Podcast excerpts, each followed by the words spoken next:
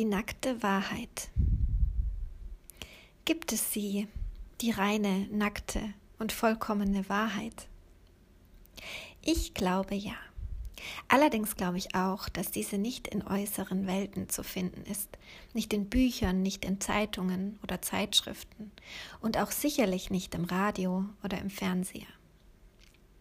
Aber wo existiert dann unsere nackte Wahrheit? Wir finden sie erst dann, wenn wir bereit sind, uns zu entblößen. Und damit meine ich natürlich nicht, uns körperlich zu entblößen. Nein, es geht darum, unser ganzes Wesen zu zeigen, uns nicht länger klein zu halten und zu, komprimieren. Es geht darum, uns in unserer ganzen Größe zu zeigen und mit allem, was dazugehört, mit unserem Licht so wie mit unserem Schatten.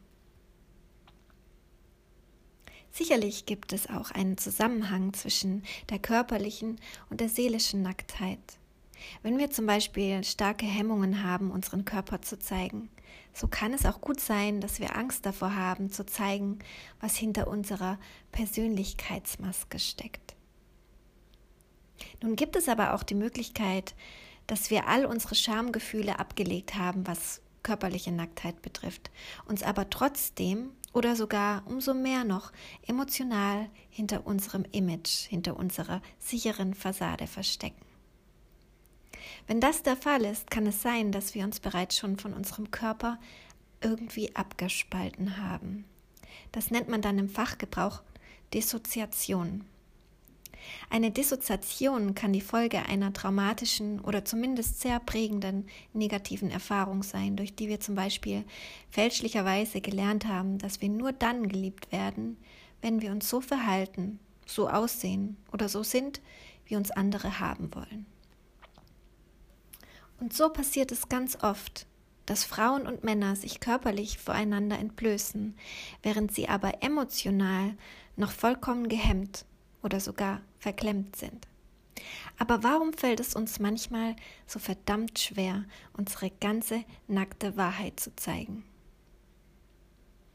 Die Antwort liegt auf der Hand, weil wir tief in unserem Inneren oft so zart und so verletzlich sind.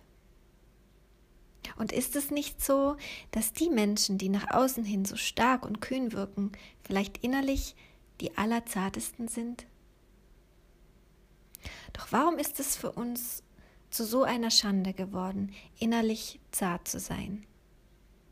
Ich meine, insbesondere für Männer stellt es oft eine große Herausforderung dar, sich selbst einzugestehen, dass sie vielleicht einen weichen und sehr empfindsamen Kern in ihrem Inneren haben könnten, den sie beschützen und verteidigen müssen.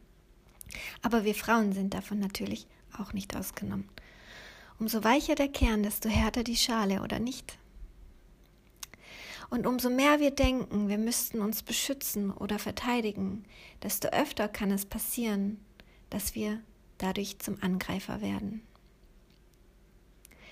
Doch sobald uns diese Mechanismen bewusst werden und wir uns einmal mit dieser Frage nach dem eigenen inneren weichen Kern auseinandergesetzt haben, kommen wir nicht mehr umhin, unsere harte Schale nach und nach abzulegen. Das beste Beispiel, welches, welche enorme Kraft sich hinter Weichheit verbirgt, ist Wasser. Trotz seiner sanften Beschaffenheit ist es dazu in der Lage, ganze Felsen auszuhöhlen. Und dazu braucht es keinen Tsunami, sondern es braucht in erster Linie Beständigkeit. Denn nur steter Tropfen höhlt den Stein. Das heißt also, wenn wir beständig bleiben, wenn wir wirklich mutig und bereit sind, uns intensiv mit unserer inneren Verletzlichkeit auseinanderzusetzen, erst dann werden wir uns selbst und somit auch unsere ganze Wahrheit erkennen können. Wenn wir Zartheit nicht mehr länger als Schwäche betrachten, sondern wir entdecken, welches Potenzial in unserem inneren weichen Kern steckt, dann wird es uns auch gelingen, uns so zu zeigen, wie wir sind vollkommen nackt, rein und unverfälscht.